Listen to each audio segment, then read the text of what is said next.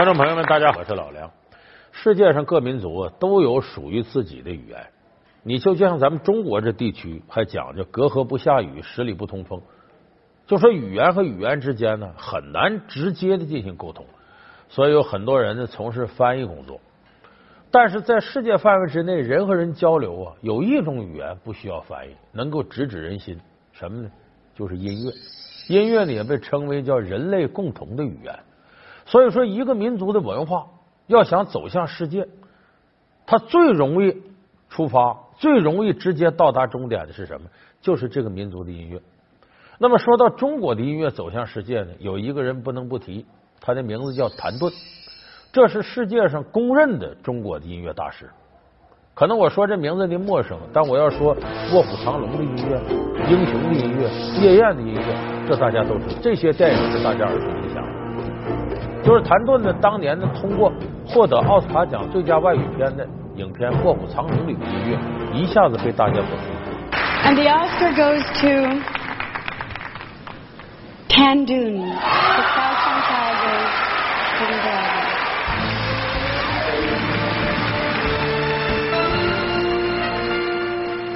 当时不仅获得奥斯卡的原创音乐奖，还得了格莱美的原创音乐奖，得了洛杉矶影评人大奖，得了台湾的金马奖。就一时之间呢，谭盾的名字在世界上就成了中国音乐的一个符号。说这个人有多大本事呢？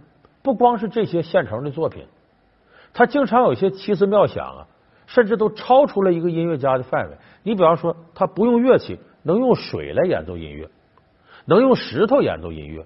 能用陶器演奏音乐，能在建筑物上演奏音乐。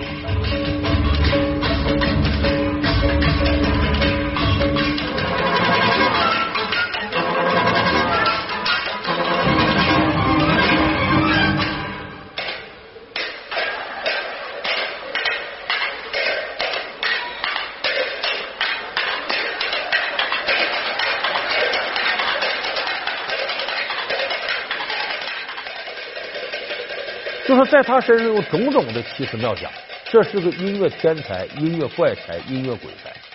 那么今天呢，我们就给大伙说说谭盾的创作之路，顺带咱欣赏一下他精彩绝伦的音乐作品。卧虎藏龙，英雄夜乐，他用武侠三部曲告诉世界中国的音乐，斩获无数国际大奖。他是中国最会玩音乐的疯子。谭盾如何用陶器？石头和水创作音乐，他的成功之路经受过什么非议？为了女书，他又做出了哪些努力？为何称他的音乐像红酒？老梁故事会为您讲述颠覆上瘾的音乐大师谭盾。这谭盾呢是一九五七年生人，那今年已经快六十了，五十九周岁了。出生在哪儿呢？湖南长沙，他可不是长沙市里，他是长沙郊区啊大山里头的人。小时候家里穷的叮当响，很困难。他那时候对唱感兴趣。后来十二岁那年呢，很偶然的呢，他接触到了小提琴。哎，但是一看，你看这个歪着脖子，这呲儿嘎，这声好听啊，这这有意思。回到家之后呢，拿块木板绑上铁丝儿，自己拿根棍儿在那模仿。家里人看这孩子怎么神经这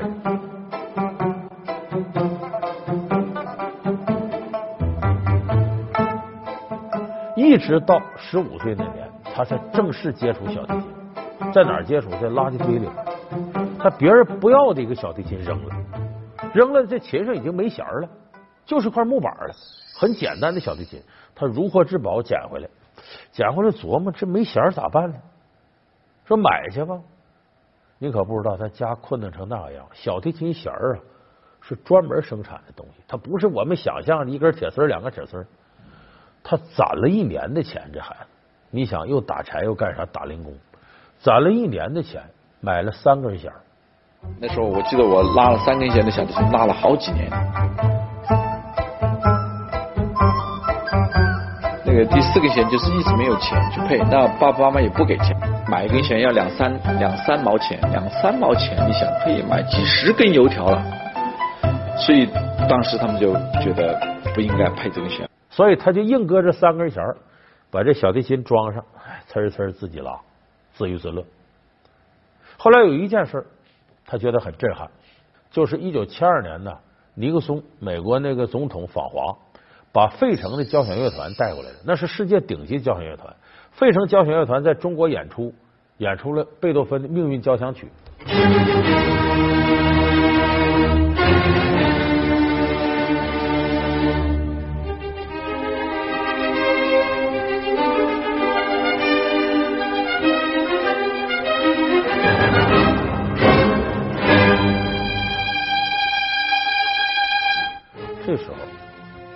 小谭盾听到这个，哎，太震撼了！我这辈子就该干这个。于是背起他那三根弦的小提琴，就去了上海音乐学院报考去了。开始他这样，谁都没想，你这是基础太差了。但是拿起这个自己自娱自乐拉一段，把老师给听哭了。那个，我记得我当时呃演奏小提琴的时候，就是把这个呃呃打击乐的东西啊，还有这个琵琶的东西啊，都融到融到打这个小提琴的艺术里面，所以我工资也不大用，有时候，比如说呃，给你们你看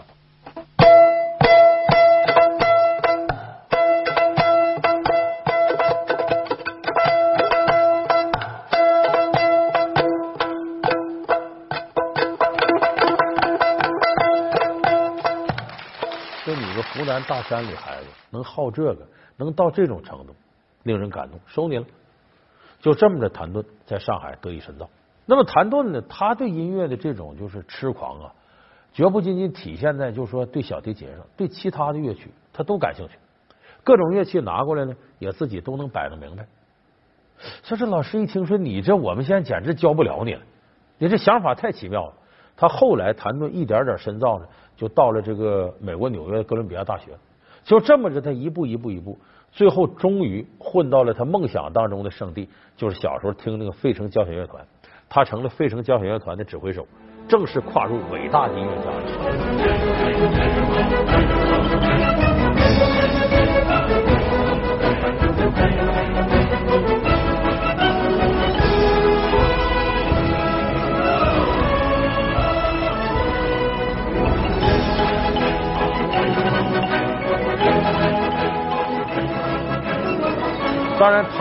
这种创新已经不再局限于乐器跟乐曲，他在想我能不能用一些新的形式引到音乐里。你像他老婆怀孕的时候，带他老婆到医院做孕检，孕检不有这个呃超声波系统能看到里头孩子大致形状吗？他婴儿呢在母亲的子宫里，随着羊水的节奏来来回回摇摆。这自己孩子本身就有感情投入，他这时候灵感大发，说我觉得这里头你看这里有水。生命在水里孕育，这水就是生命的音乐。我得根据这个做一曲，就用水的生命，生命的水，以这个为主题。早从上个世纪八十年代末开始，谭盾就在自己的音乐中加进了各种各样奇特的元素。对于水的运用，成为谭盾最富于代表性的创新。这些来自大自然的天籁之音，成为谭盾最鲜明的音乐特征。说这就生命之水，水的生命。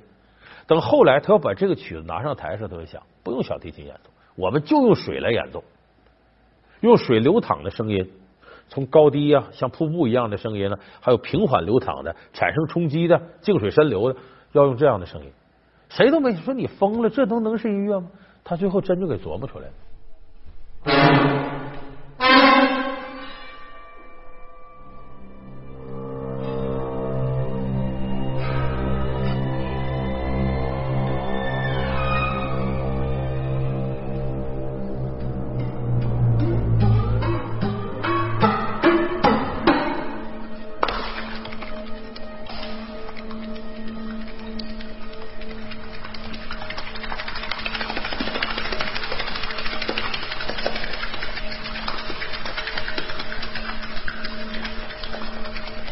不光这个，他用石头能演奏，他一块石头和另一块石头碰撞的声音和另一块碰撞声音都不一样。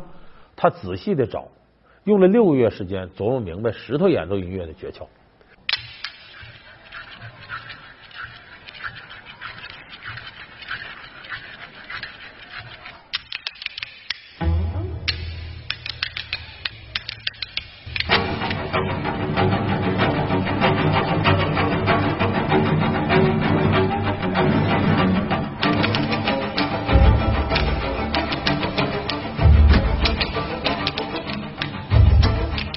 来用陶瓷演奏，又在那用木棍敲打建筑物，能演奏音乐。就他后来种种的奇思妙想，所以为什么有人说他不光是个音乐天才，说他是怪才鬼才？就他琢磨这些东西，甚至我不敲鼓，我不用鼓呀，我敲纸，用牛皮纸啪啪打，能打出什么样跟鼓不一样的声音？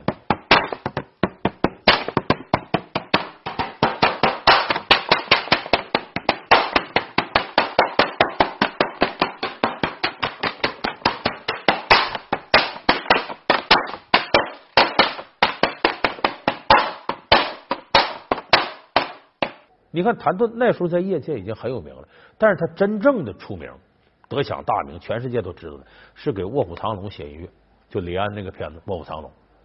说他是怎么写这个音乐的呢？这得说他当初在纽约读书那段时间，那个时期呢，九十年代就是初期的时候，好多艺术家呢都愿意到纽约这找灵感。你像当时李安在纽约，张艺谋啊、陈凯歌都在，冯小刚还在那拍《北京人在纽约》。就这么一群呢，文化艺术界的人呢聚集到这儿，所以那会儿呢，他跟谭盾呢在一块儿很能聊得来，都是华人，有共同语言嘛。所以李安当时跟谭盾的个人关系处的很好。后来李安拍《卧虎藏龙》的时候呢，突然间找谭盾，你给我写音乐。为什么李安找谭盾呢？就是找谭盾暂时不用给钱。为什么？您可能不知道李安拍《卧虎藏龙》的时候惨成什么样。由于资金方面的原因，李安在《卧虎藏龙》拍摄快接近尾声的时候，几乎到了倾家荡产的地步，房子都抵押掉了。到做音乐时，便更是毫无分文。在请唱片公司帮忙来做很不理想的情况下，李安想到了好朋友谭盾，并且还只给他留下了十天的制作时间。就说这片子拍差不多了，该找人写音乐了，没钱了，找到谭盾，十天。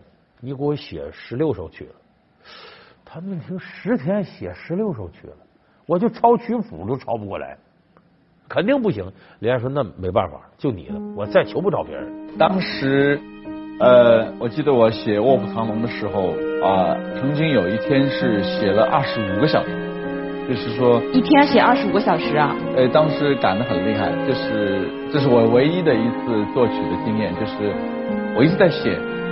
谭盾一使力，十天还真谱成了十六首曲。而这十六首曲子呢，李安当时觉得你得按我的要求来。他什么呢？我这里头有三个主要拍摄场景，一个是紫禁城，大伙记得《卧虎藏龙》里边杨紫琼跟这个章子怡打斗那段，哒哒哒蹬墙那段。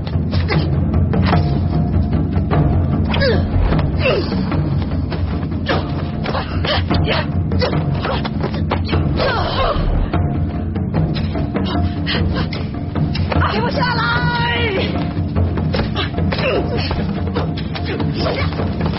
一个是在紫禁城里边要这音乐，再一个在隔壁滩里边，哎，这里头玉娇龙跟罗小虎啊，隔壁滩那段要音乐。还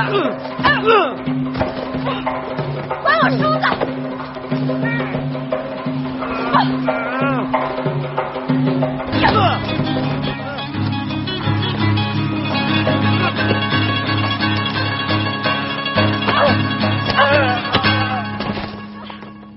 还有呢，浙江的竹林里头，你记得周润发演的李慕白，在这竹子上面飞，跟章子怡打着呢。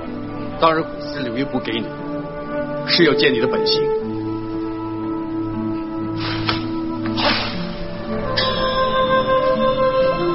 你们这些老江湖怎么见得到本心？快！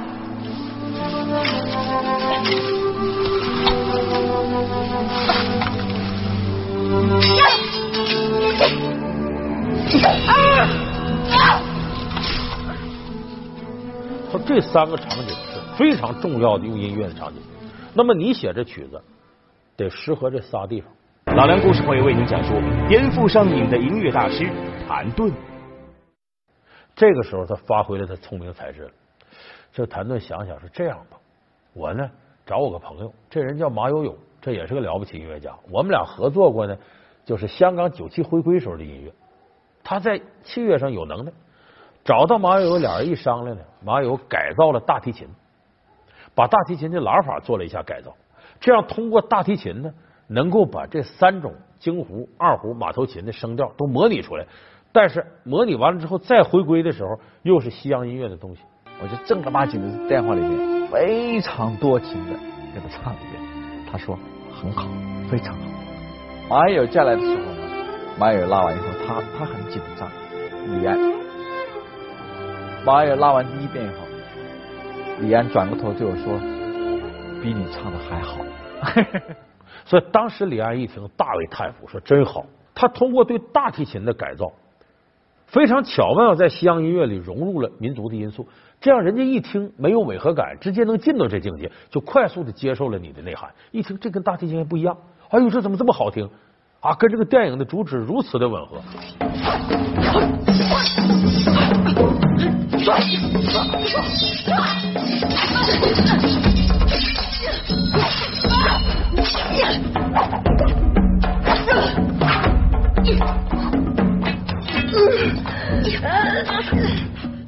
所以这一下子，中国的民族音乐也借助《卧虎藏龙》在世界很多地方打开了。所以谭盾自那之后名声大噪。那么转过年来呢，张艺谋又找到谭盾，说我拍这个英雄大片这里都是腕儿啊，李连杰、甄子丹、梁朝伟、张曼玉、章子怡、陈道明，全是腕儿。我这里头呢，是一部波澜壮阔的历史史诗《英雄的赞歌》。说你给我写这个音乐。当时张艺谋也绝没想到谭盾接这活呢，一连气儿呢写了十六个乐章，连成串的，总长度多长呢？七十分钟。这部英雄电影多长呢？九十分钟，一个半小时，音乐就七十分钟。你是看电影还是听音乐？都铺满了。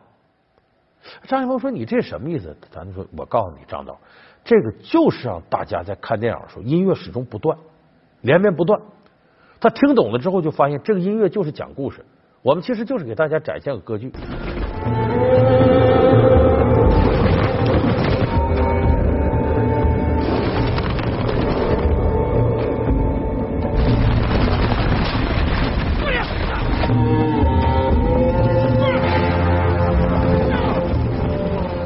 谋听完这音乐也很赞赏，说这个主意对。他你看这里边有相当大的篇幅是反映什么呢？什么这个呃长空啊、飞雪呀、残剑呐，呃，包括章子怡演那个奴婢，这些人的感情纠葛，你爱我，我爱他的。就这里不光是英雄，还有柔情。他其实里头有非常多的那种啊，天地玄黄、宇宙洪荒那种苍凉的劲儿，以及对人生啊、死亡啊这些东西的无限感慨。我不跟你动手，走。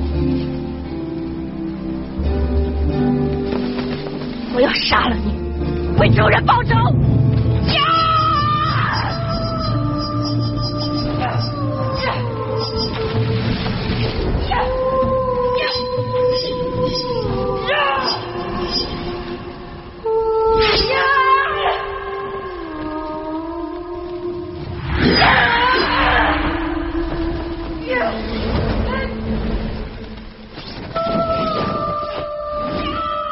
所以张艺谋一听这个，你确实是我想要表达，你写的真好。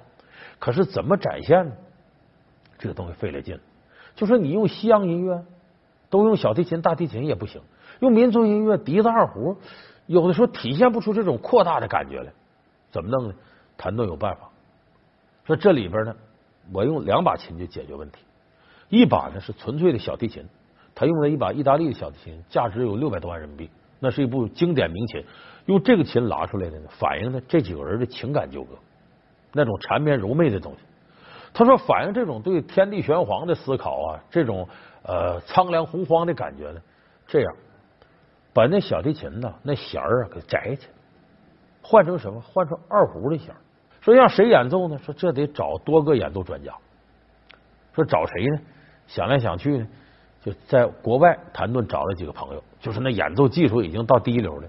但这些演奏家一看也挠头，说这玩意我们怎么演奏啊？没演奏过。让帕尔曼来演奏这个东西怎么办呢？你又不能让他去拉二胡，也不能让他去拉马头琴，还是要得拉小提琴。那我就把小提琴的那个那个弦调的很低，然后标全是标上那种那种二胡和那个马头琴的那个指法，呃然后就让他像像这样的拉比如说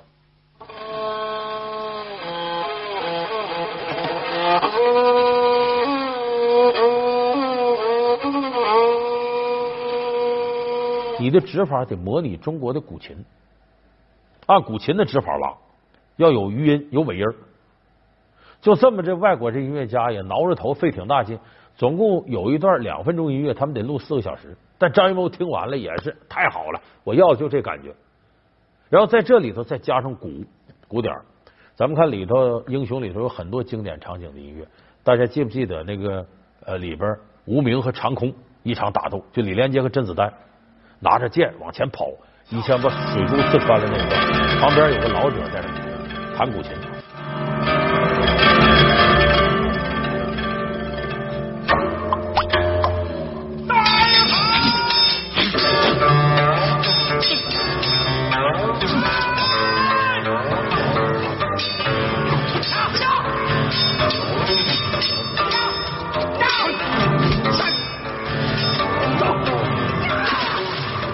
就这一段就是谭盾音乐的一个集大成，他把这几种音乐，东方的、西方的都揉到一块儿了，所以这个音乐一下子使《英雄》这电影升了格。所以今天你看，我现在跟你说《英雄》这电影，我说它有七十分钟长的音乐，你可能都没感觉出来。回过头你再看《英雄》，你就会听出来，它九十分钟电影有七十分钟是音乐，就这边正常人物打斗啊，还是说话，背景都有音乐，你听那音乐的配合，那是如怨如慕、如泣如诉的。顶级的电影。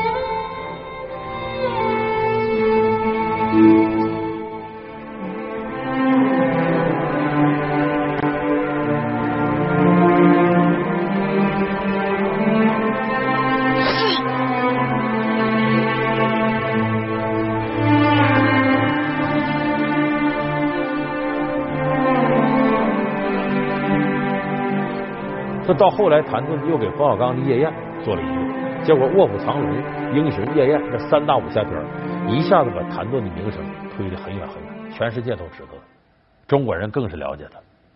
所以，我们今天说谭盾的音乐创作呢，我想呢，是等于给我们一些文化人呢提供了很多启迪。就我们经常有那句话说：“民族的就是世界的。”好像民族的东西你啥也不改，只要是好东西推出去，大家能接受。这是胡说八道，这句话有点太妄自尊大，太过自负。因为你想推向世界。对不起，你不是在自己家里给家里人演奏，你就得想到世界上这些人怎么能接受你。谭盾在这方面就是个了不起的践行家，就他用西方人能接受的方式来传导民族音乐的精髓，让你在不知不觉之间体会到了中国音乐的博大精深，中国文化的博大精深。这是我们把中国文化推广上世界，应该说唯一的一个合理化的手段。那种任何认为我们的民族的东西了不起，啥也不用改，你就得接受，这纯属妄自尊大。你也太拿你的受众不当回事了。所以谭盾在这方面给文化上的走出去这三个字提供了一个鲜活的实践榜样。好，感谢您收看这期老梁故事，我们下期节目再见。